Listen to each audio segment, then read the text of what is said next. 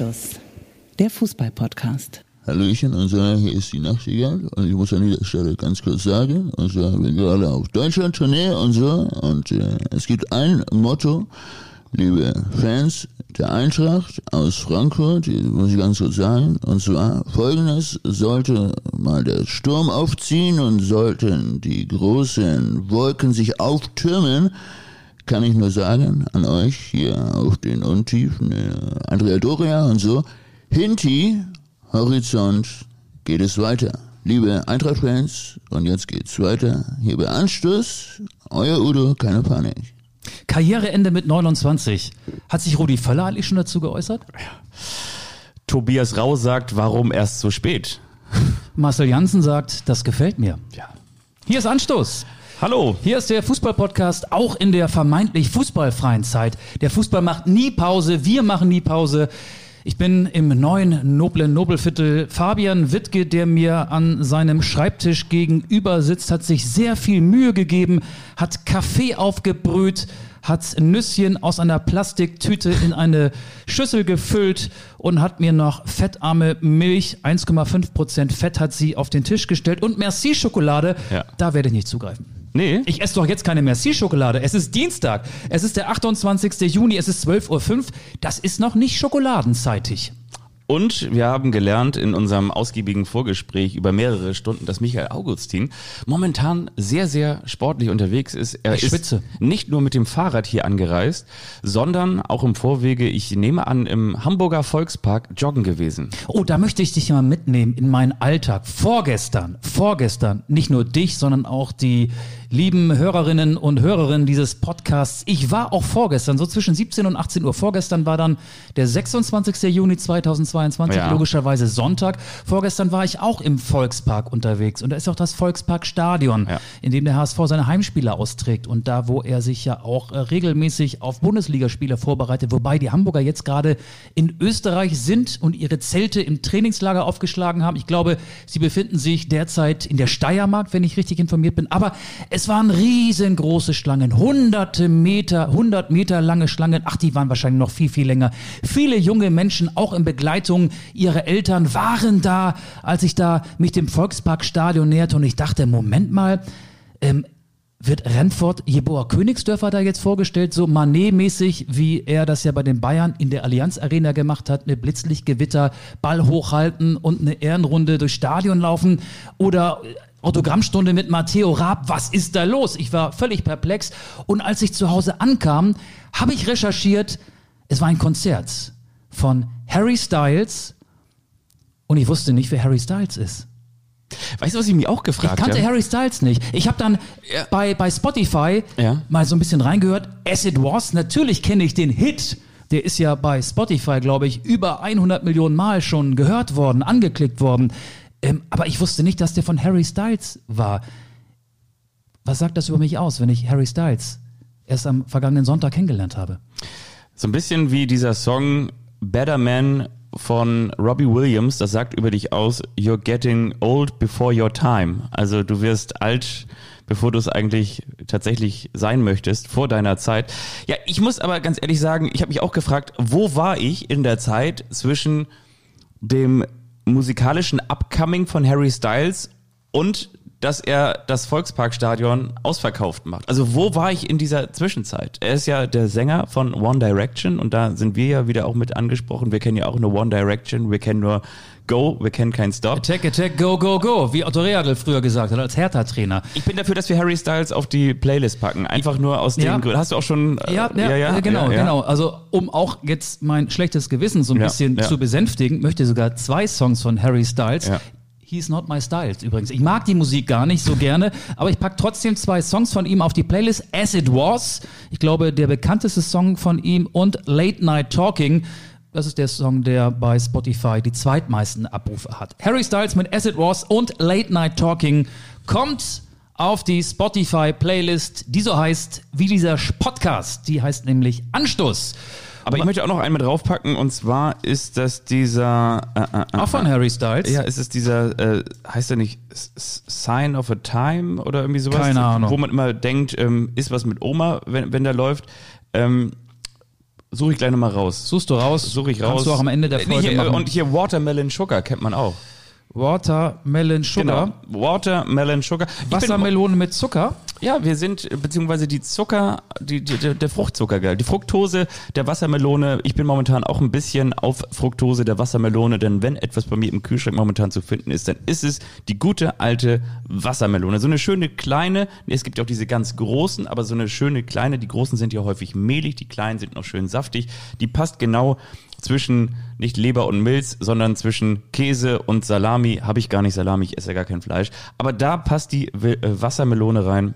Nicht so, nicht so Aber die kultklassisch. ist ganz schön groß. Äh, Dann, die macht ja alleine so ein Kühlschrankfach komplett. Wie gesagt, ich voll. habe diese kleinen Dinger. die kleinen. Die kleinen. Die Die, sind groß dann- sind wie so eine Kegelkugel. Ah, Nicht wie okay. eine Bowlingkugel, sondern wie eine Kegelkugel. Ich bin übrigens nicht so derjenige, der diese neue Kultvariation macht mit so ein bisschen Feta dazwischen. Ich esse die einfach nur so gerne kalt. Es geht aber nicht nur um die Kugelgröße der Wassermelone. Es geht auch um den Väter des Erfolgs. Absolut. Und ja, vor allen Dingen auch um die Kugel, die ein bisschen größer ist. Fußball. Wollen wir über Fußball reden? Wollen Ja. wir über, über Hinti reden? Du hast es gerade eben schon angedeutet. Martin Hinteregger und äh, Hertha BSC. Ja. Da kommt jetzt ein Gruß aus der Kurve. Ein Kind aus der Kurve ist jetzt Präsident von Hertha BSC. Darüber werden wir auch reden. Kann man sagen, dass Hertha jetzt aus dem Bernsteinzimmer regiert wird? Ja, oder möglicherweise auch, dass dieser Ultra wie Kai aus der Kiste kommt. Ja. Der heißt ja auch Kai, ne? Kai Bernstein heißt er, 41 Jahre. Ja, wir können aber auch mit Martin Hintereggers überraschendem Karriereende anfangen. Würde ich auch machen. Und zwar hat er gesagt, nach diesem Spiel beim FC Barcelona, das ist ja witzigerweise auch das, was unser Kollege Philipp Hofmeister in der vorvorherigen Folge gesagt hat, dass das ja eigentlich das große Highlight-Spiel in der Bergfolge, äh, European ähm, League war, in der European, sage ich jetzt schon, in der Europa League äh, war, als äh, die 30.000 Frankfurt-Fans das Camp Nou gekapert haben und alle in Weiß dort waren. Das war eigentlich das Spiel der Saison. Das andere, was danach kam, das war im Prinzip nur noch diese häufig zitierte Kirsche auf der Sahnetorte. Aber Martin Hinteregger hat gesagt, eigentlich kann es nicht mehr viel schöner werden. Und da hat sich zum ersten Mal dieser kleine Stein ins Rollen bewegt und ist dann so langsam runtergegangen. Und dann hat er irgendwann festgestellt, ja, nach dieser Saison, vor allen Dingen dann am Ende auch noch mit dem Europa League-Titel, es kann nicht schöner werden, ich höre jetzt auf. Ich finde auch da gibt es eine Parallele, nur eine verkehrt rum Parallele zu Hertha BSC. Ähm, Kai Bernstein wechselt ja von der Kurve in den Verein und Hinteregger wechselt vom Verein in die Kurve. Er hat ja gesagt, er wird auch weiterhin Fan von Eintracht Frankfurt bleiben und die Heim- und Auswärtsspiele verfolgen. Er ist ja sehr gut vernetzt in der Ultraszene. Viele Ultras von Eintracht Frankfurt zählen zu seinem Freundeskreis und ähm, ich finde, das, was man so gehört hat, er hatte ja auch in der erfolgreichsten Saison von Eintracht Frankfurt der vergangenen Jahre, also das war die gerade abgelaufene Saison 2021-22, als die Eintracht den Europa League-Titel geholt hat, da hatte er auch den Lifestyle eines Freizeitfußballers ähm, geführt. Die Leistungen waren schwankend, es sind immer mal wieder Fotos aufgetaucht, die ihn im Frankfurter Nachtleben gezeigt haben und Häufig auch alkoholisiert. ja, er trinkt vielleicht auch gerne mal und äh, so ganz Schluss macht er ja nicht, denn er wechselt in die fünfte österreichische Liga zur zu dem Verein SGA Sirnitz. Da hat ja auch dieses umstrittene Fußballturnier stattgefunden und er wechselt auch die Position. Wir haben ihn als Innenverteidiger kennengelernt. Er stürmt jetzt in der fünften österreichischen Liga. Hinteregger wird jetzt Stürmer. Und er hat ja aber auch für die Zeit nach der Karriere gesorgt, muss man ja auch Wird er sagen. denn jetzt quasi vom Hinti zum Hanti? Zum Hunter, zum Klaas-Jan Huntelaar. Ich kenne das Niveau der fünften österreichischen Liga nicht, aber ich würde sagen, ja, so wird es kommen. Ich frage mich natürlich, wie kommt so eine Situation zustande? Also natürlich erzählt sich das so, wie er das gemacht hat, ganz gut, aber das lässt natürlich auch ganz viel Platz noch für Interpretation. Der Mann ist 29, der wird, ich sag jetzt mal, wenn ich jetzt defensiv kalkuliere, wahrscheinlich so 1,8 Millionen im Jahr mindestens verdienen.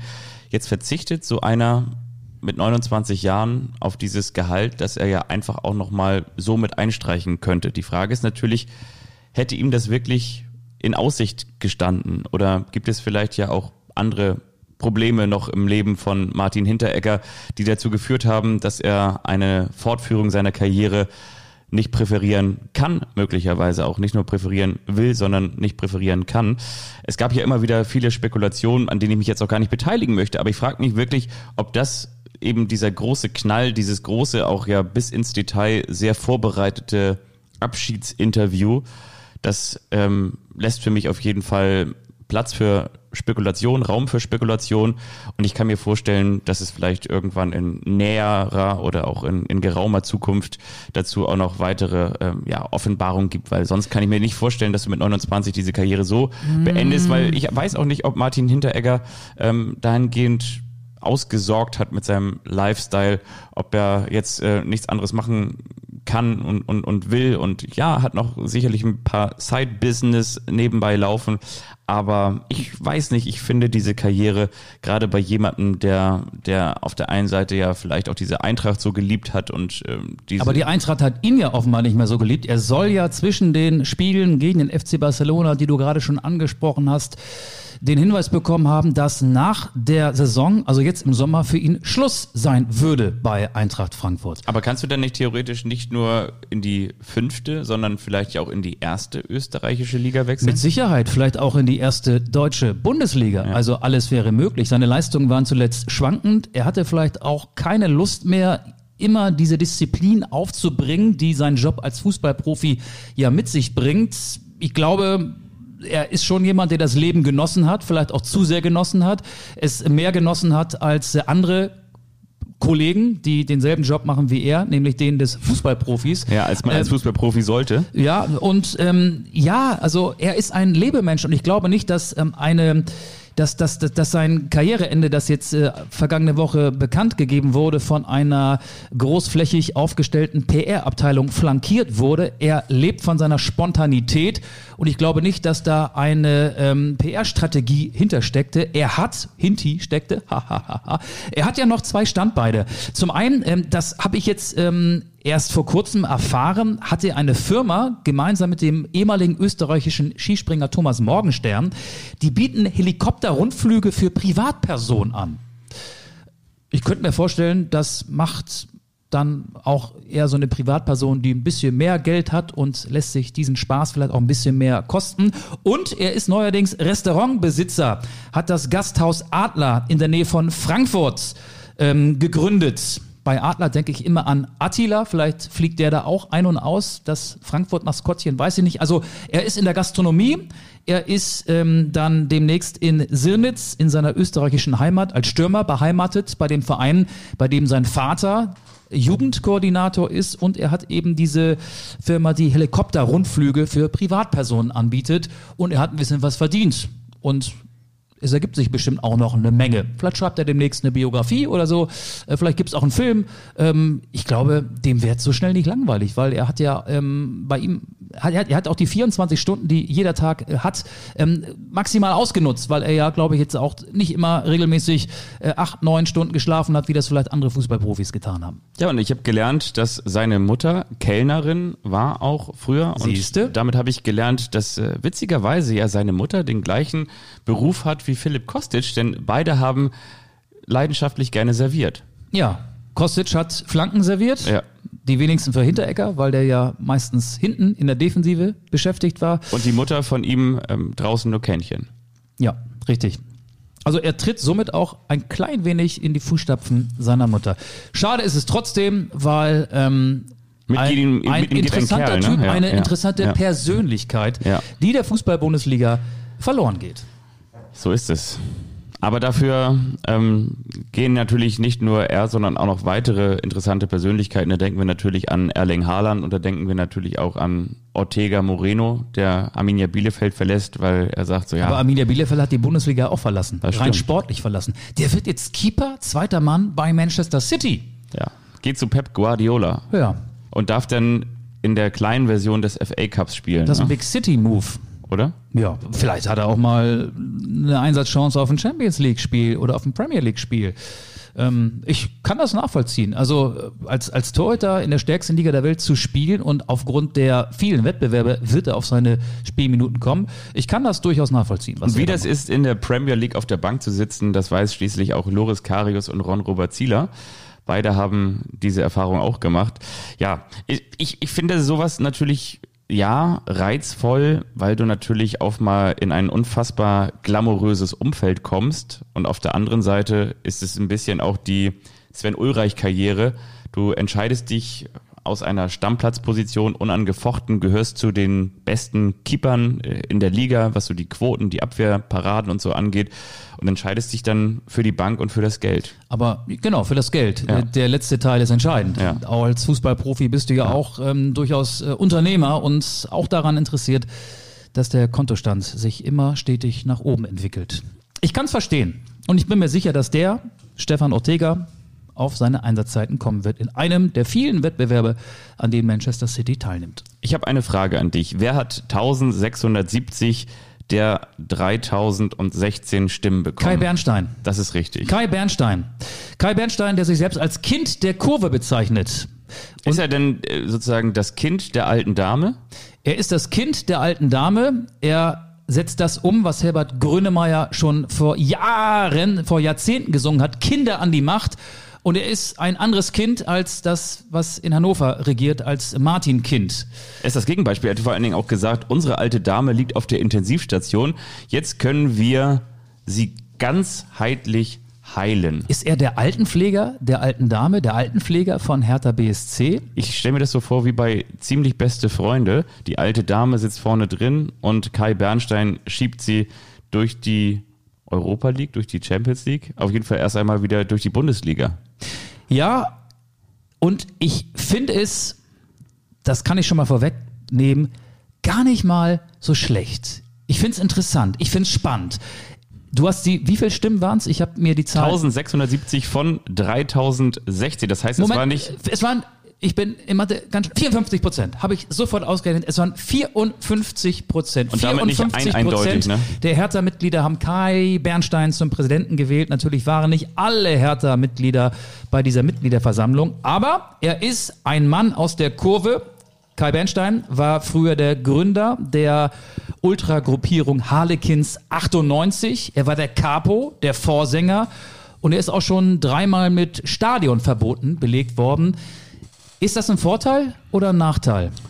Ich glaube, bei der Wahl unter den Ultras ist es ein Vorteil. Und für den Verein, den er, dem er jetzt hier vorsteht? Ja, die Frage ist natürlich, ne, da, da sind wir natürlich in dem Bereich des ist deine Strafe abgesessen, ist sie abgegolten, dann bist du wieder vogelfrei, dann kannst Nein, ich meine, dass er, dass er jemand ist, der aus der Fanszene kommt. Ich rede jetzt, ich will jetzt gar nicht diese, diese Stadionverbote Also, okay. hier so ähm, groß thematisieren. Ich wollte damit nur andeuten, dass er jemand ist, der aus der Kurve kommt, der genau den Verein leidenschaftlich unterstützt hat bei Heim- und Auswärtsspielen, der für die Atmosphäre im Olympiastadion mit verantwortlich gewesen ist. Ich sag dir ganz ehrlich, das ist ein Nachteil. Und zwar glaube ich, dass deshalb ich äh, die Fußball-Bundesligisten, die Profivereine in Deutschland, dazu zählen natürlich auch die Zweitligisten und letztendlich auch äh, viele der Drittligisten, das sind Unternehmen. Und ich glaube, das, was wir in den 80ern, in den 90ern und auch noch zu Beginn der 2000er gesehen haben, dass in diesen Profivereinen häufig Funktionäre am Start waren, die die einzige Legitimation hatten, dass sie aus dem Business selber gekommen sind. Und zwar aus dem Business, weil sie früher selbst mal aktive waren. Das berechtigt sie allerdings noch lange nicht dazu, einen Verein mit der Mitgliederstärke, mit diesem Unternehmertum auch zu führen. Und ich denke, dass es eben die Emotion ist, die in diesem Fall die Entscheidung trifft. Und aus betriebswirtschaftlicher Sicht ist es nie gut, und jetzt klinge ich ein bisschen so wie Martin Kind, aber ich, ich möchte gar nicht so klingen wie Martin Kind, sondern eben wie jemand, der ein Unternehmen führen soll. Es ist nie gut, sich von einer Emotion leiten zu lassen. Natürlich brauchst du immer eine gewisse Empathie und ich bin auch ein Verfechter dieses Bottom-up-Prinzips, also dass du Entscheidungen aus den jeweiligen Bereichs Bereichen deines Unternehmens trifft, dass du sie sozusagen aus dem aus den Menschen heraus, dass du sie generierst und dann nach oben führst ähm, bis hin zu der Führungsriege und eben nicht top down, also dass du von oben nach unten regierst, bin ich total der Meinung. Aber ich glaube, ich glaube und ich bin sogar fest davon überzeugt, dass es nicht gut ist, aus diesen Emotionen heraus Menschen an entsprechende Stellen und zwar in diesem Fall an das höchste Amt eines Vereines zu stellen, ähm, die, die die Legitimation haben, dass sie große Fans sind. Das ist Demokratie. Und ich. Na, natürlich, aber genau. Aber die, die Frage ist, ob du dir damit einen Gefallen tut. Und zwar möchte ich noch ein, einmal ganz kurz einen, einen Aspekt noch hinzufügen. klar, wir haben Zeit. Es gibt natürlich diese, diese Ausgrenzung oder es gibt beziehungsweise diesen, diesen Gedankengang auch, ähm, wenn der Verein nicht mehr so, so tickt, wie wir es eigentlich wollen, dann, dann wenden wir uns ab. Da haben wir in Hamburg mal dieses Projekt HFC Falke gesehen, dass die, die Ultras irgendwann ihren eigenen Verein gegründet haben und in der in unteren Ligen dann ähm, den, den unterklassigen Verein entsprechend supportet haben und gesagt haben, dann gehen wir lieber dahin. Bei Manchester United auch. Alles genau, andere das ist war so, das große weltweit beachtete Vorbild. Genau, alles andere ist uns zu kommerziell. Ich glaube nur, du darfst es nicht vermischen. Ich glaube, die Ultras von Hertha BSC hätten sich einen Gefallen getan, wenn sie gesagt hätten, wir unterstützen jetzt hier den neu gegründeten Kreisligisten, Kreisliga C und machen da unser Ding. Ich glaube, dass es aber eben in dieser kommerzialisierten Fußballwelt nicht funktioniert, mit den Emotionen entsprechend nach vorne zu preschen, weil diese Welt eben kommerzialisiert ist, weil sie aus Unternehmen besteht, weil sie aus Geldgebern besteht, weil es darum geht, Marketing zu machen. Wenn wir jetzt mal daran denken, dass Paris Saint-Germain alleine mit dem Deal von Lionel Messi 700 Millionen gemacht hat, dann wissen wir ganz genau, ja, die haben für den vielleicht 200 bezahlt mit, mit Gehalt und mit allem drum und dran, aber sie haben 700 gemacht, dann hast du unterm Strich plus 500 durch Trikotverkäufe, durch Marketing etc. pp. So ticken heutzutage die Fußballvereine.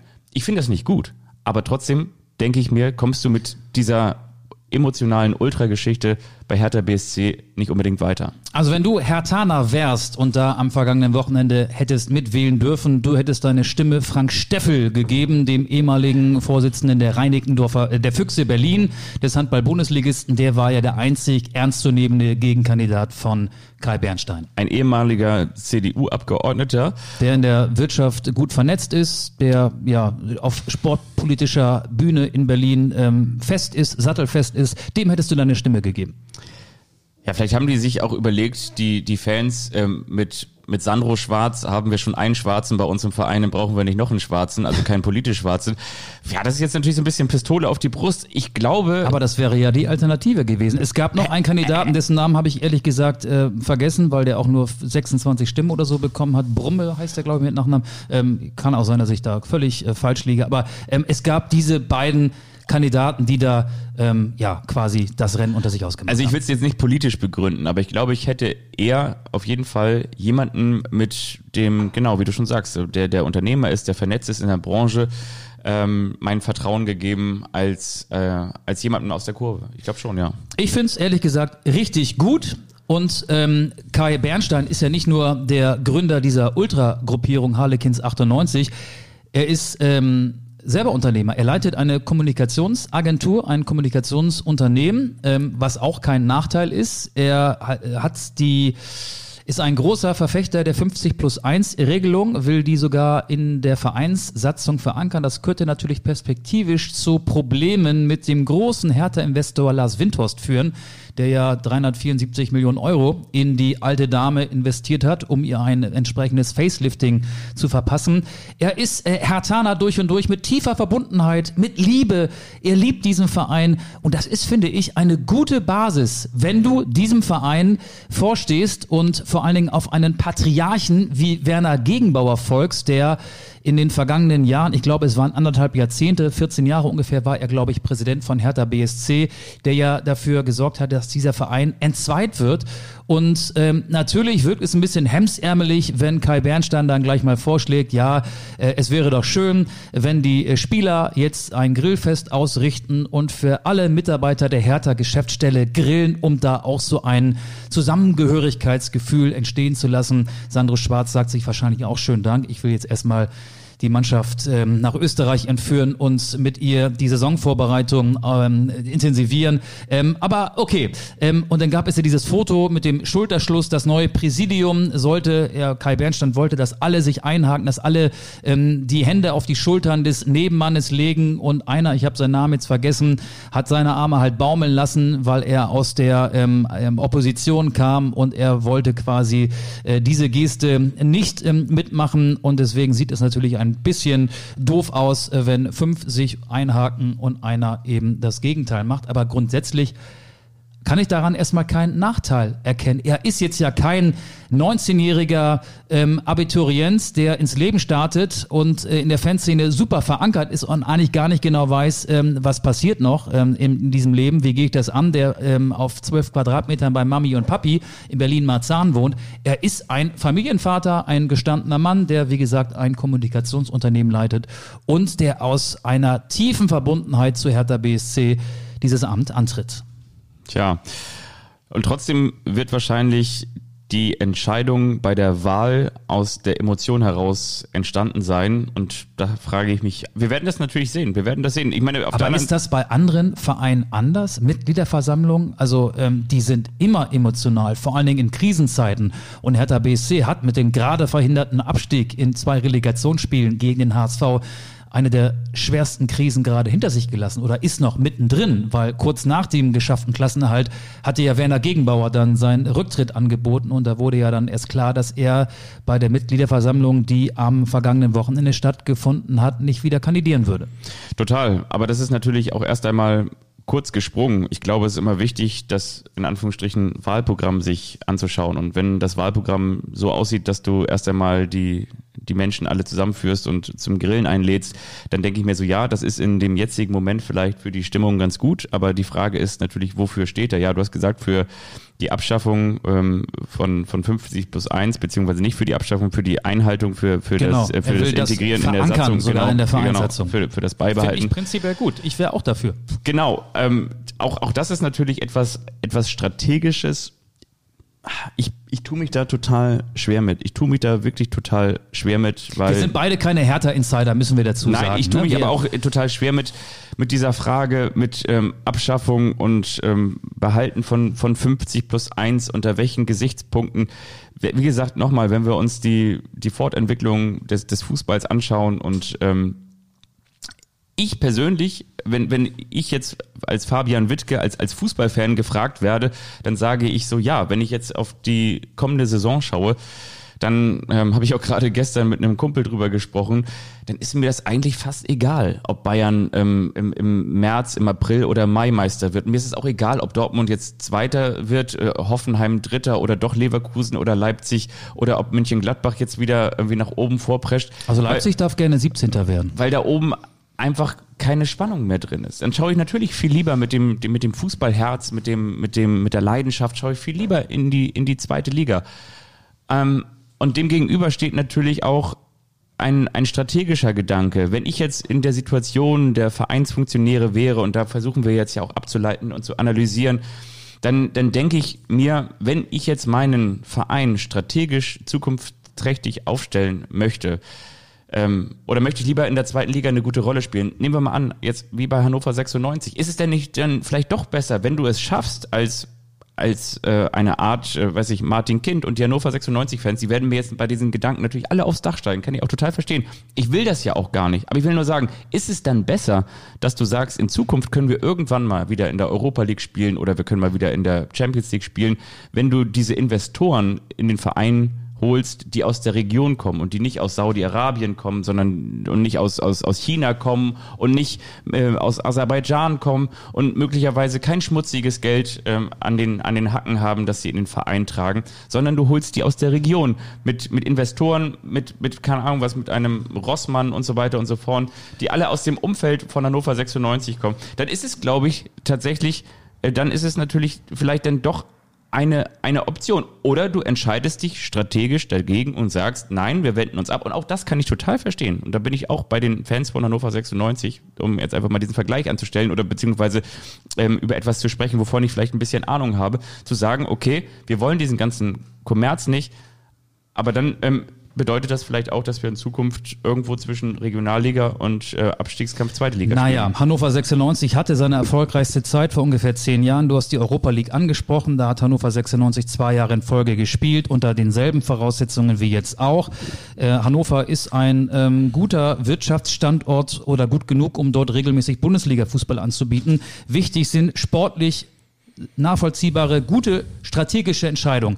Sportdirektor Jörg Schmatke, damals gut vernetzt, Didi Jakonam, Mo Abdelaue, Mamjouf, Spieler, die jeder hätte auf dem Radar haben können. Daniel die, Stifui. Die, die, hat, die hat er geholt. Ja, der, war, der war in den 90ern, das war vor der Zeit. Mirko Slomka, ein Trainer, der sicherlich äh, umstritten ist, der mit Schmatke nicht funktioniert hat, aber der zu dieser Mannschaft gepasst hat. Natürlich auch nach einem holprigen Start. Sieben Spiele äh, zu Anfang verloren, als er von Andy Bergmann in der, ich nenne sie mal in Anführungsstrichen, Enke-Saison 2009, 2010 übernommen hat. Da war wäre er fast weg gewesen. Klassenerhalt am letzten Spieltag. Dann der Booster, der Hannover 96 auf Platz 4 geführt hat. Ich habe es gesagt, zweimal in Folge in die Europa League. Es geht auch so. Und in Berlin dürfen wir nicht, ähm, auch wenn er die 50 plus 1 ähm, Regelung verankern will, ähm, in der Vereinssatzung, der neue Hertha-Präsident Kai Bernstein, es ist ja nicht von der Hand zu weisen, dass mit Lars Windhorst ein Investor Ja. ist, der 374 Millionen Euro Ja. in den Verein investiert hat. Da ist ja schon ähm, im legalen, im, im, im, im im Bereich der legalen Möglichkeiten diese 50 plus 1 Hebelung, so ein äh, Regelung ausgehebelt worden. Ja. Ich glaube, ihr könnt mir alle folgen. Und äh, seine große Aufgabe wird es ja sein, Winters bei Laune zu halten, weil er wird auch erkennen, dass er ohne das Geld, ohne diesen Mann wahrscheinlich ähm, jetzt auch Schwierigkeiten haben wird, die sportlichen Ziele zu verwirklichen und Hertha BSC wieder dahin zu führen, wo sich die Berliner ja äh, ihrer Selbstwahrnehmung zufolge auch sehen. Und zwar nicht auf Rang 15 oder 16, es war ja der 16. Platz, deswegen ja die Relegationsspiele gegen den HSV, sondern schon irgendwo dahin, wo es so ein bisschen nach europäischem Fußball riecht. Und das Stadionthema ist ja auch eins in Berlin. Also die wollen ja raus aus dem Olympiastadion. Ähm, würde zu weit führen. Da kennen wir uns, müssen wir ehrlicherweise auch sagen, nicht gut genug aus. Ähm, ich glaube nur, dass viele Fußballfans gar nicht so sehr mit ihrem Verein nach dem Maximalen streben. Ich kenne logischerweise, weil mir der Verein sehr am Herzen liegt, auch sehr viele Fans des FC St. Pauli. Dem würde es völlig reichen, alle zehn Jahre mal in der Bundesliga zu spielen. Die große Chance war da in der gerade zu Ende gegangenen Saison. Von denen will keiner irgendwie in der Europa League spielen oder so.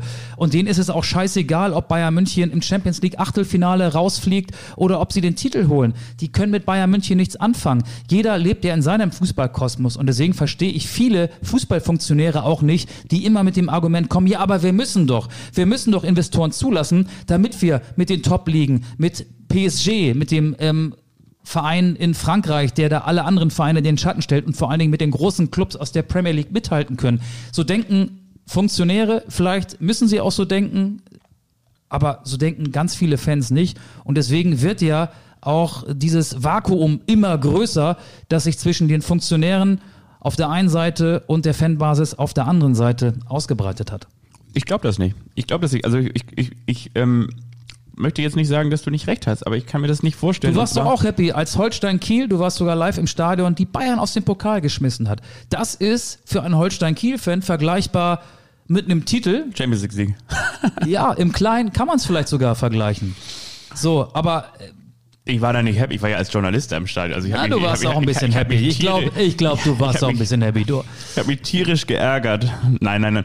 Ähm, dass keine Zuschauer da waren, die das Ganze noch akustisch etwas äh, euphorischer hätten begleiten können. Ich möchte ein Gegenbeispiel, und zwar ein Gegenbeispiel ganz kurz ähm, erzählen, und zwar der erste FC Union Berlin, die sympathischen, der sympathische Arbeiterverein aus Köpenick, ja, war immer das Pendant zum FC St. Pauli.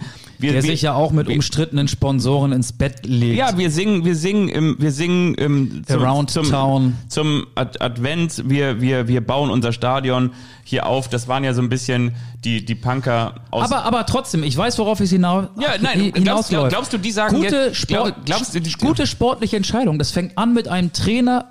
Ich will auf was ganz anderes hinaus. Ich möchte dir sagen, glaubst du, die sagen jetzt, nee, wir möchten nicht zum zweiten Mal in Folge international spielen. Glaubst du, dass es irgendein St. Pauli-Fan gäbe, der sagt, ich habe total was dagegen, dass wir jetzt hier am, am Dienstagabend gegen West Ham United spielen, dass wir am Dienstagabend gegen irgendwie, also gegen äh, das Celtic Glasgow oder gegen die Glasgow Rangers oder gegen Hearts of Midlothian spielen. Ey. Gibt's doch keinen. Die sagen doch alle, alter Schwede, you never walk alone. Dienstagabend, Mittwochabend, Donnerstagabend. das, das siehst du falsch, glaube ich. Also, das wäre ja eine pure Illusion. Und St. Pauli-Fans finden es bestimmt oder finden es seit einigen Jahren oder einige von Ihnen finden es seit einigen Jahren nicht gut, dass der Verein, der wirtschaftlich sehr, sehr gesund ist, Ja. der, wenn kein Corona ist, immer 30.000 Zuschauer hat, der es geschafft hat, die Merchandising-Rechte wieder zurückzugewinnen, der allein deswegen äh, mit, mit diesem Totenkopf-Symbol, mit dem Verkauf dieser Fanartikel, die es, ähm, die, die in jedem Lifestyle-Bereich, wenn man links ist und sich ein bisschen für Fußball interessiert,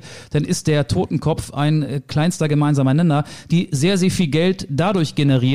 Ähm, Viele fragen sich, warum können wir nicht offensiv sagen, ja, wir wollen aufsteigen? Viele finden es doof, dass jetzt der große Umbruch stattfindet, dass ähm, Daniel Kofi Chiré zum SC Freiburg gewechselt ist, dass Guido Burgstaller gewechselt ist, dass Lea Paccarada vielleicht auch noch wechseln wird, dass mit Amenido ein Stürmer jetzt mehrere Wochen ausfällt und mit David Nemeth, ein gerade frisch verpflichteter Innenverteidiger, mehrere Wochen ausfällt, dass es eine Saison wird, die wahrscheinlich wieder nicht am Ende zum Aufstieg führt, weil der Verein auch ein bisschen zu bescheiden ist. Das finden viele doof, aber die haben nicht die, die, die malen keine Traumschlösser mit dem Ziel, irgendwann in der Champions League zu spielen.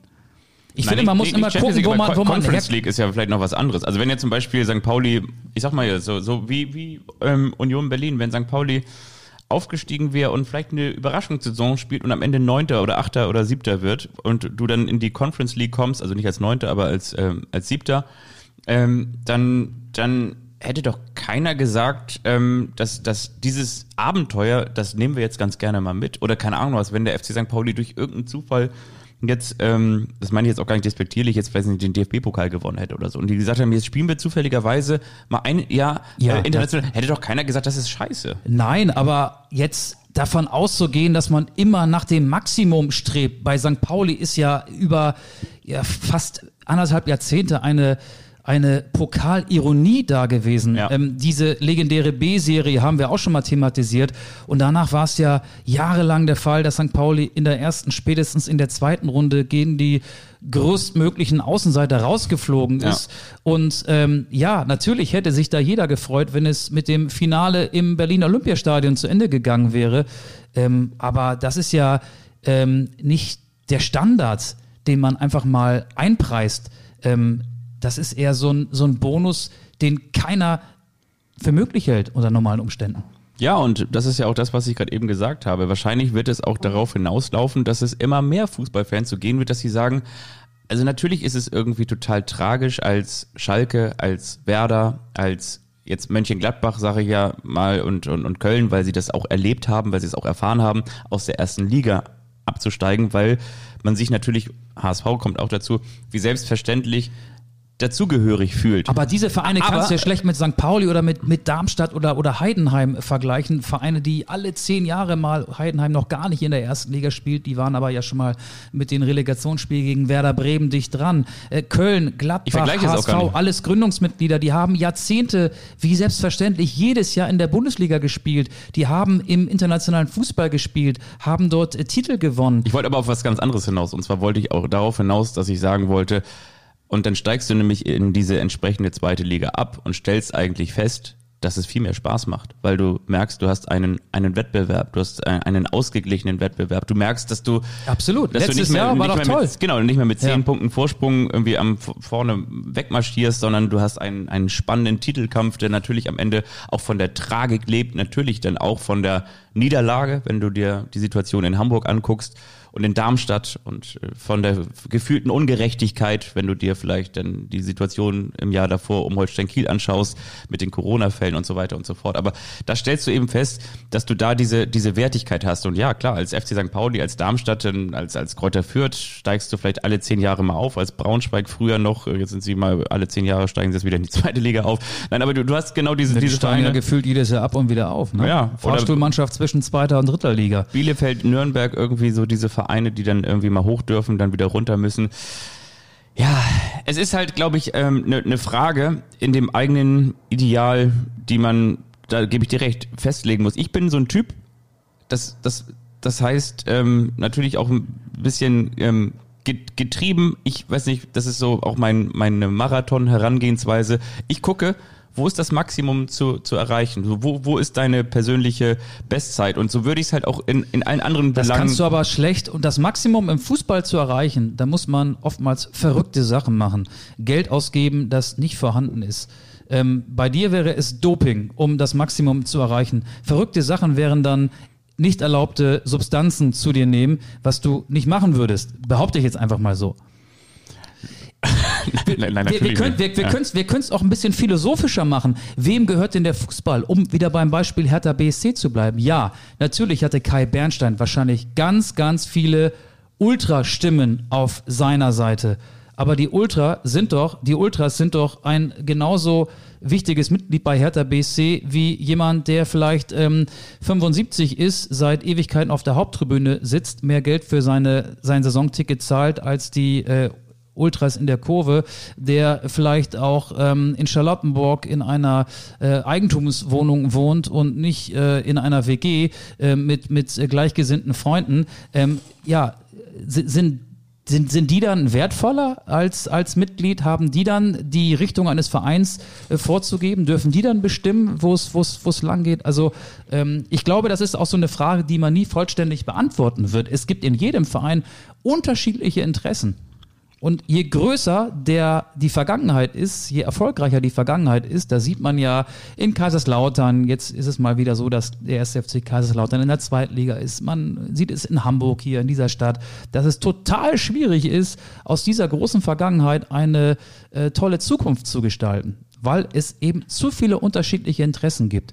Ich Den glaube- Weg der kleinen Schritte, den großkotzigen Weg der viel zu großen Schritte, um es jetzt mal so ein bisschen zu verallgemeinern. Natürlich, aber es gibt natürlich auch die, die Gegenbeispiele bei Vereinen, die genau aus diesem Schatten des Daseins von, von Darmstadt kamen. Und zwar, da spreche ich jetzt über den FC Augsburg, der sich über über Jahrzehnte mittlerweile, also über mehr als ein Jahrzehnt in der ersten Liga etabliert hat. Ähm, Hat jetzt auch Investoren aus den USA. ja, genau, aber die haben es geschafft und damit will ich nur sagen, ähm, es ist ja, es ist ja möglich und es ist und, und das ist eben genau das, was ich in Frage stelle.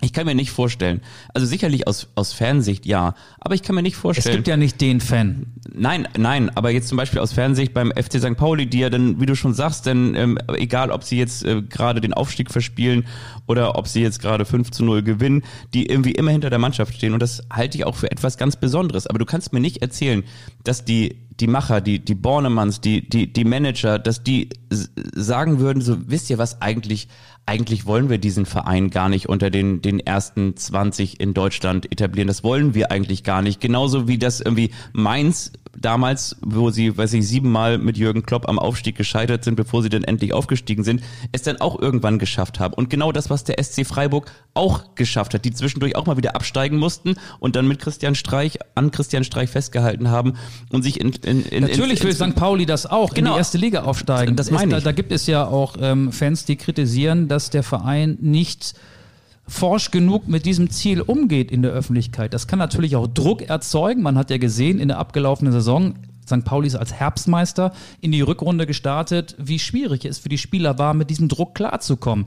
Und am Endeffekt ist ja St. Pauli dann auch ähm, gescheitert, muss man sagen. Also alle, ich, ich habe ja selber hier vor Monaten in diesem Podcast gesagt, ja, ich glaube, St. Pauli ist reif und wird es schaffen, in die erste Liga aufzusteigen. Am Ende hat's, weil man diese Komponente Druck natürlich schlecht vorhersehen kann, nicht gereicht. Ähm, aber es gibt Fans, die sagen, es wäre gut, ein klareres Ziel zu definieren. Ich habe es noch vorhin ja gesagt, Verein ist wirtschaftlich gesund, spielt jetzt mittlerweile seit 2011, also auch schon sehr, sehr lange in der zweiten Liga, ist immer mal wieder dran. Aber mit dem Umbruch jetzt und ähm, es fehlen halt Spieler, die verletzt ausfallen. Es fehlen Nachfolger für Guido Burgstaller und Daniel Kofi Chiré.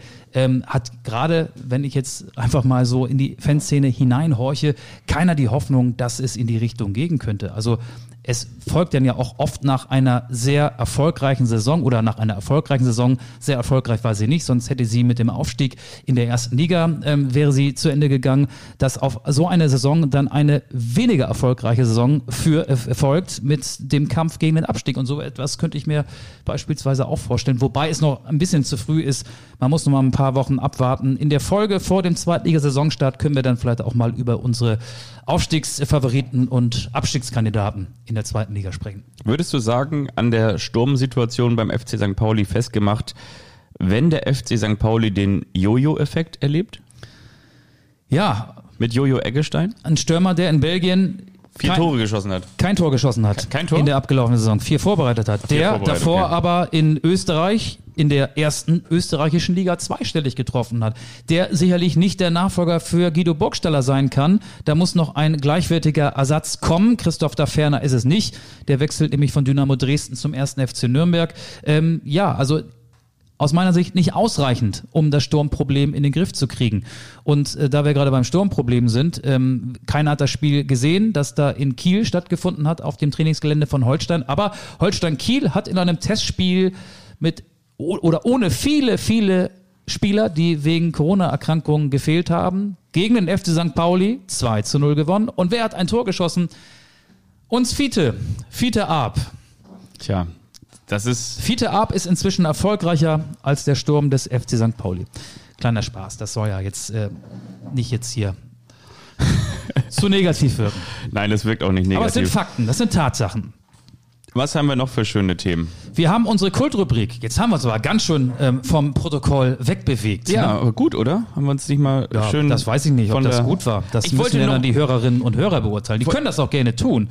Anstoß-Podcast, so heißen wir bei Twitter und auch bei Instagram. Das ist der Aufruf zum Feedback. Bevor wir auf unsere Kultrubrik zu sprechen kommen, möchte ich noch mit dir über LAFC sprechen. Und zwar der, der, David Beckhams Verein. Rekordspieler von Hannover 96, Steven Cherundolo, ist jetzt der Trainer von Gareth Bale und Chiellini. Ja, also mit Chiellini hat er auf jeden Fall einen sehr charismatischen und ehemals äh, Weltklasse-Abwehrspieler. Gareth Bale war zuletzt nicht mehr Weltklasse. Er hat aber auch zuletzt selten gespielt bei Real Madrid. Aber ich muss dir sagen, ich habe ähm, schon oft Spiele der walisischen Nationalmannschaft gesehen bei den vergangenen großen Turnieren, bei der EM 2021, aber auch bei der WM 2018. Und da fand ich Gareth Bale immer überragend. Gareth Bale ähm, hat mich da komplett überzeugt und wird jetzt seine letzt, die letzten Jahre seiner Karriere in den USA verbringen. Ähm, sicherlich auch gegen ein gewisses Honorar. Ja, Cherundolo hat gesagt, er wird zum Topverdiener und wir dürfen natürlich LAFC nicht mit Galaxy verwechseln. Und äh, ähm, Cherundolo hat auch gesagt, dass es ein, ein, ein Derby-Charakter hat zwischen LAFC und, und Habe ich Galaxy. jetzt einen Fehler gemacht? Ist Chorondolo gar nicht Trainer der Mannschaft, dessen Besitzer, deren Besitzer David Beckham ist? Beckham ist doch Galaxy, oder? Und, und Galaxy ist ein bisschen weiter draußen, also so ein paar Kilometer weiter In, draußen. andere, in einer anderen Galaxie. Dazu muss man natürlich sagen, dass Los Angeles mit, was haben die, 16 Millionen Einwohner, einen ohnehin riesengroßen Speckgürtel hat. Das ist ungefähr so ein großer Speckgürtel wie bei Rainer Kalmund zu alten Zeiten. Aber auf jeden Fall ist, ist LAFC, ist in Anführungsstrichen neu gegründet, ähm, spielt auch noch gar nicht so lange in der MLS, in der Major League Soccer und, und Galaxy ist der in Anführungsstrichen ältere Verein von 1995. Da müssen wir jetzt Lutz Pfannenstiel als Experten hinzuziehen, aber der reagiert ja nicht auf unsere WhatsApp-Nachrichten. Galaxy ist das äh, ist der Verein mit dem Zuschauerschnitt von 24.000, das weiß ich aus dem Kopf, und LAFC ist der Verein mit 23.500. Also das nur mal dazu. Ähm, und Steven Cherondolo, wie gesagt, der, der hat übrigens gesprochen, dass es eine Rivalität gibt, wie zwischen Hannover 96 und Peine Ost, hat er gesagt im Interview. Des Kickers, das ich hier zufälligerweise nebenbei Eintracht als... Braunschweig meinte er damit. Ja, Steven Chirundolo ist ein sehr, sehr netter Typ. Aber, das, aber dass er das nochmal so rausholt in so einem Kicker-Interview, nach, Ja, all den, nach all den Jahren. Nach all den Jahren. Ähm, aber äh, mein Gott, äh, Gareth Bale hätte wahrscheinlich auch noch äh, in der Premier League einen Verein kriegen können. Cardiff, sein äh, Cardiff City, zweite englische Liga, also ähm, die Heimat aus Wales hat er auch gerufen. Ich glaube, in Los Angeles gibt es ein bisschen mehr Geld zu verdienen. Und was spricht denn dagegen, wenn man nach so einer langen Karriere, die nicht nur erfolgreich war, also die letzten Jahre bei Real Madrid, ähm, ja, wird, wird er wahrscheinlich so mit in die Streichwertung nehmen wollen. Bei, beim Eiskunstlauf wäre das möglich. Aber ähm, ich glaube, er, er war, als, als es noch die Galaktischen waren, war er ein herausragender Spieler in der Primera Division. Er war ein Weltstar und ein Weltstar aus Wales im Fußball. Da gab es nicht so viele vor ihm und es wird auch so schnell keine mehr nach ihm geben. Ähm, er hat die walisische Nationalmannschaft geprägt. Ey, EM 2016, Wales im Halbfinale. Auch wegen eines überragenden Gareth Bale. Und was spricht denn dagegen, jetzt mit, wie alt ist er? 32, Ja. 33? 32. Nochmal in Los Angeles zu leben. In den USA. Viele träumen davon, in den USA zu leben. Er führte ein Jet-Set-Leben, wahrscheinlich dann äh, inmitten von diversen Hollywood-Größen, ähm, die ihn wahrscheinlich nicht kennen, aber er kennt sie. Er kann da unerkannt leben und er hat einfach nochmal eine gute Zeit. Ich ne- neulich, ähm, Weißt du übrigens, wie das heißt, wenn die Hanno, Leute. Be Hanno Behrens übrigens Ja. ähm, wechselt von Hansa Rostock nach einem Jahr beim FC Hansa nach Indonesien zum Verein von Thomas Doll. Da fragt man sich auch, hat der denn keine Ambition mehr? Warum macht er das? Ja, weil er, weil er Surfer ist. Weil er Surfen geil findet und weil er wahrscheinlich sich auch denkt, ey, da mache ich jetzt noch mal zwei Jahre oder vielleicht drei Jahre muss als Fußballprofi nicht mehr 100% meines Leistungsvermögens abrufen, kann meinem Hobby als Surfer nachgehen, lebe da, wo andere Urlaub machen und so lasse ich meine Karriere ausklingen. Es ist doch alles legitim und völlig nachvollziehbar, finde ich. Total. Und ich meine, wenn ich unter, wenn ich Thomas Doll vor allen Dingen eine, eine, eine große Welle machen kann, wer denn sonst? Also von daher kann ich das durchaus nachvollziehen. Übrigens, weißt du, wie das heißt, wenn diese roten Hop-on, Hop-off-Touren durch Los Angeles fahren und man mit so einem Audioguide dann in das Stadion geht zur LAFC? Als Zuschauer? Kommt jetzt der vorbereitete Witz, Das ist Bale-Watching. Fabian Witzke.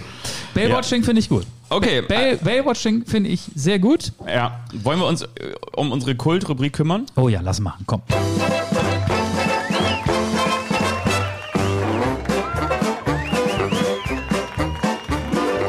Das ist der eine, der überrascht den anderen.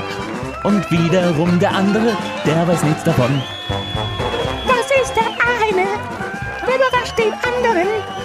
Und wiederum der andere, der weiß nichts davon.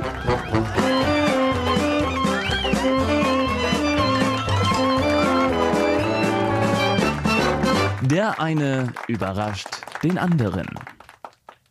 Und da sind wir auch schon wieder. Wir waren nie weg. Drei Hits am Stück und gleich mehr von Wetter und Verkehr, vom Harz bis ans Meer. Möchtest du anfangen oder soll ich? Das entscheidest du. Du hast hier Hausrecht, du darfst entscheiden.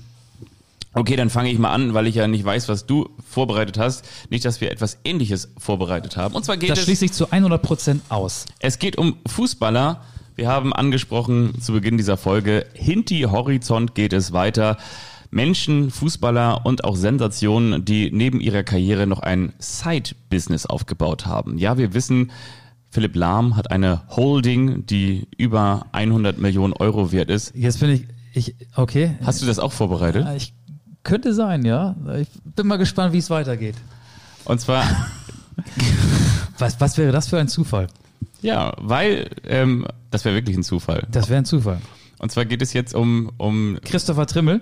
es geht nicht um Christopher Trimmel, aber es geht um Fußballer, die entweder neben ihrer Karriere oder während ihrer Karriere oder vor allen Dingen auch nach ihrer Karriere etwas anderes noch aufgebaut haben, um sich ähm, betriebswirtschaftlich zu verwirklichen. Okay, okay, okay, okay. Ja, ich bin gespannt. Mein Quiz geht in eine ähnliche Richtung. Ich hoffe nicht, dass es jetzt hier zu Überschneidungen kommt. Das wäre schade. Wir fangen an mit, mit Jürgen Kohler.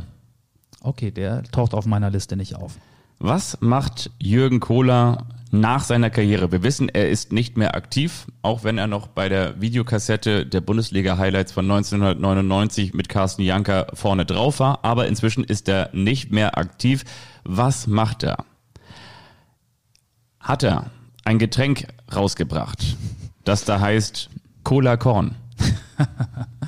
Nee, Hat er ein Getränk rausgebracht, das da heißt Fanta Korn? auch nicht. ist er Unternehmensrepräsentant oder ist er Vermögensberater? Unternehmensrepräsentant. Nein, er ist Unternehmensrepräsentant und Vermögensberater. mit dem Slogan, was machen Sie aus Ihrer Kohle? Cola. Nein, er ist tatsächlich Unternehmensrepräsentant und Vermögensberater. Das macht Jürgen Kohler.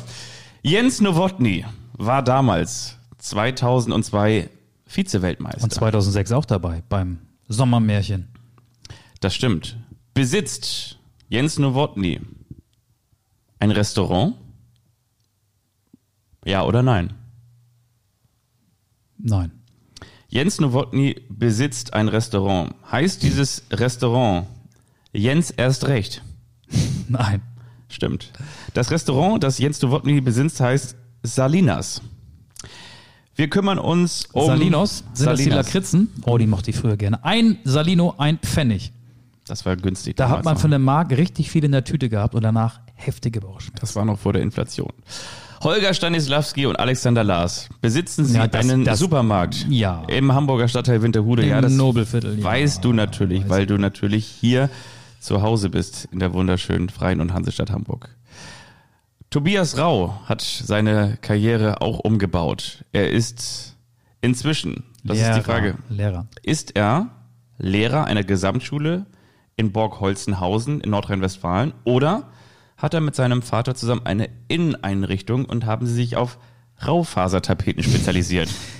Er ist Lehrer. Ähm, den Ort habe ich schon wieder vergessen, aber ja, Tobias Rau ist Lehrer. Borgholzhausen, das ist richtig. Wir kümmern uns um Mike Hanke und Torben Marx. Hart. Mike Hanke, nach seiner Karriere, der übrigens auch nochmal in China war, in China war und da nochmal ordentlich abkassiert hat, hat Mike Hanke zusammen mit Torben Marx eine Tanke, die heißt Mike Tanke. Nein, Tanke. Hat er nicht. Hat er nicht. Ähm, oder haben Sie ein Unternehmen, das Rentner beliefert, das ist Essen auf Rädern mit dem, mit dem äh, Untertitel Torben Marx? Nein. Auch das ist richtig, das haben Sie nicht. Oder haben Sie ein Lifestyle-Portal, das tivela.com heißt? Mhm, genau das.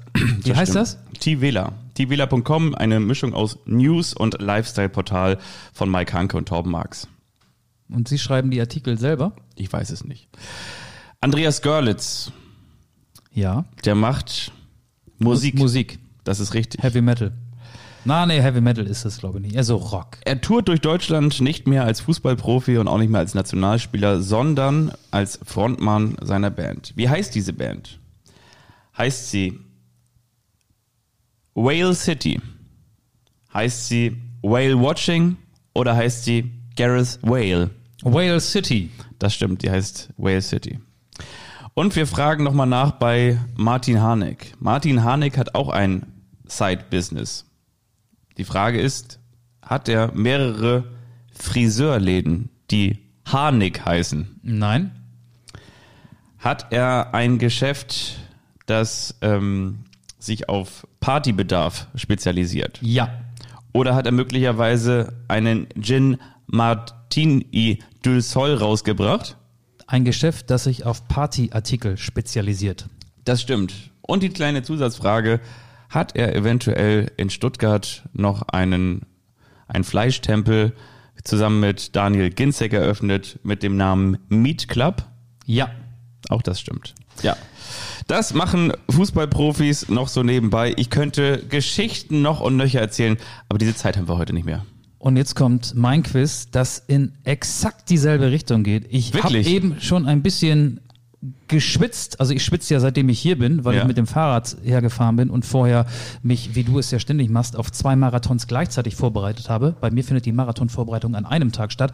Also ich habe Sport gemacht und dachte, nein, jetzt nimmt er genau das, was ich auch rausgesucht habe. Also bei mir geht's genau um dasselbe Thema. Was machen Fußballer noch nebenbei? In diesem Fall sprechen wir über aktive Fußballer. Ich fange an mit Christopher Trimmel der österreichische Fußballprofi des ersten FC Union Berlin. Hat er A. ein eigenes Tätowierstudio, B. ein eigenes Fitnessstudio oder C. ein eigenes Musikstudio? Ein Fitnessstudio. Nein, Ein Musikstudio? nein.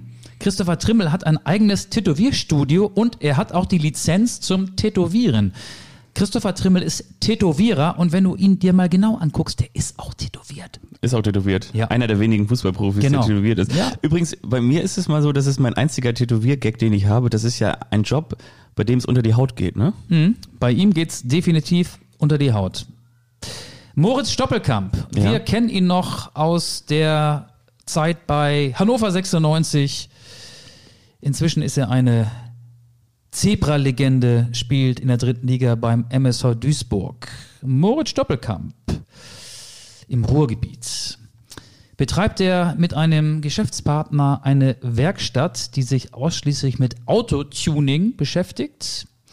Ist er Erfinder des PlayStation-Koffers IndyCase mit integriertem Bildschirm und Stromanschluss?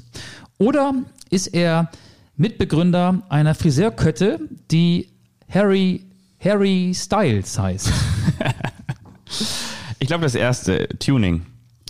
Ja, hätte man vielleicht gedacht, weil da muss ich eine schöne Geschichte erzählen. Bei Hannover 96 gab es ja mal den äh, Co-Sponsor VW Nutzfahrzeuge Ja. und die, ich weiß nicht, ob das immer noch so ist, die Spieler durften sich einen Volkswagen zu Saisonbeginn aussuchen. Viele haben sich ähm, diese großen, ich glaube, Turans, wie sie immer noch heißen, Touareg, ausgesucht. Oder, oder Touareg, genau, genau, Turan ist ja, ist ja eher so eine Familienkutsche. Ähm, Touareg meine ich, genau, Touareg. Äh, andere haben sich äh, vielleicht so ein ähm, GTI. ja, äh, wenige. Er hat sich einen getunten Golf GTI Echt? ausgesucht. Deswegen kam ich Ah, okay. auf die Idee mit dem Autotune, mit der Autotuning-Werkstatt. Nein, Moritz Doppelkamp hat den PlayStation-Koffer IndyCase erfunden. Da ist so ein Bildschirm mit dabei und auch ein Stromanschluss, damit man überall, wo man gerade ist, daddeln kann. Hat er erfunden. Wir sind bei Lukas Podolski. Bei Lukas Podolski wissen Ja. wir ja, er hat äh, Dönerläden und eine Eisdiele. Er hat auch ein Streetwear-Label. Poldi spielt auch immer noch Fußball in Polen Ja, ja. bei Gornik Zabrze. Wie heißt dieses Streetwear-Label? Heißt es Club Cologne? Heißt es Straßenkicker oder heißt es Kölsche Jung? Straßenkicker. Richtig. Ah, ich sehe gerade, du trägst das auch. Ich trage das auch, ja. Du trägst das auch. Und wir sind beim letzten.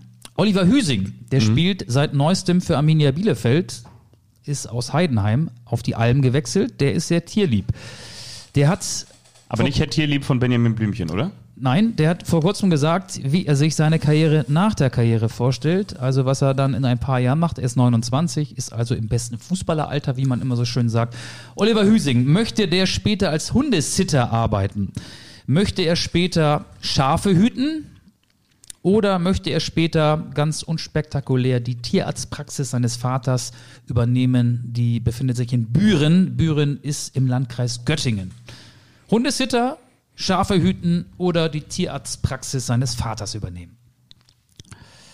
Ich könnte mir bei ihm auch gut was mit Medien vorstellen, aber ich glaube, er möchte die Tierarztpraxis seines Vaters übernehmen. Nein, er möchte später einmal Schafe hüten Wirklich? und könnte sich gut vorstellen, einen Selbstversorgehof zu führen.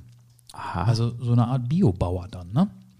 Weißt du, was übrigens ganz witzig ist? Der Leiter des Nachwuchsleistungszentrums in Köln, das ist Michael Niedrig, der hat früher auch mal bei Holstein Kiel gespielt. Der ist mit der früheren Beachvolleyballerin, auch Europameisterin Sarah Goller, inzwischen heißt sie Niedrig zusammen. Und die haben in der Eifel so einen Selbstversorgerhof. Und die, die haben da Hühner und, und andere Tiere und die versorgen sich da selbst und man kann da Hochzeiten feiern und so weiter und so fort. Der macht auch sowas. Ja, und Oliver Hüsing macht das dann auch. Der macht das dann auch. Vielleicht zieht er da auch mit auf den Hof von Michael Niedrig.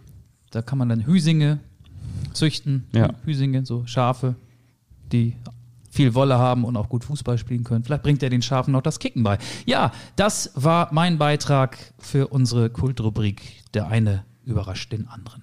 Wir starten so langsam das Outro und schicken euch noch ein paar schöne Songs von Harry Styles auf die Liste, obwohl die haben wir am Anfang ja schon draufgepackt. As It Was, Late Night Talking und von dir gibt's Watermelon Sugar. Sugar. Genau. Ich muss an dieser Stelle sagen, vielen Dank fürs Einschalten. Wir konnten diese Frage am Ende nicht beantworten, wem gehört der Fußball, aber wir diskutieren heißer denn je darüber und auch in der kommenden Woche wird es nochmal eine Folge geben. Möglicherweise hat einer von uns beiden nächste Woche Geburtstag. Vielleicht sogar am Montag und Das könnte dazu führen, dass die Folge dann nicht am Montag erscheint, sondern erst am Dienstag. Ja. Oder Das- vielleicht aber trotzdem am Montag. Trotzdem am Montag. Könnte passieren. Okay. Wir wissen es noch nicht genau. Das hat derjenige zu entscheiden, der Geburtstag hat. Und da habe ich kein Mitspracherecht. so, damit ist klar, wer am nächsten Montag Geburtstag hat. Macht's gut, kommt gut durch die restliche Woche. Auf Wiederhören. Tschüss.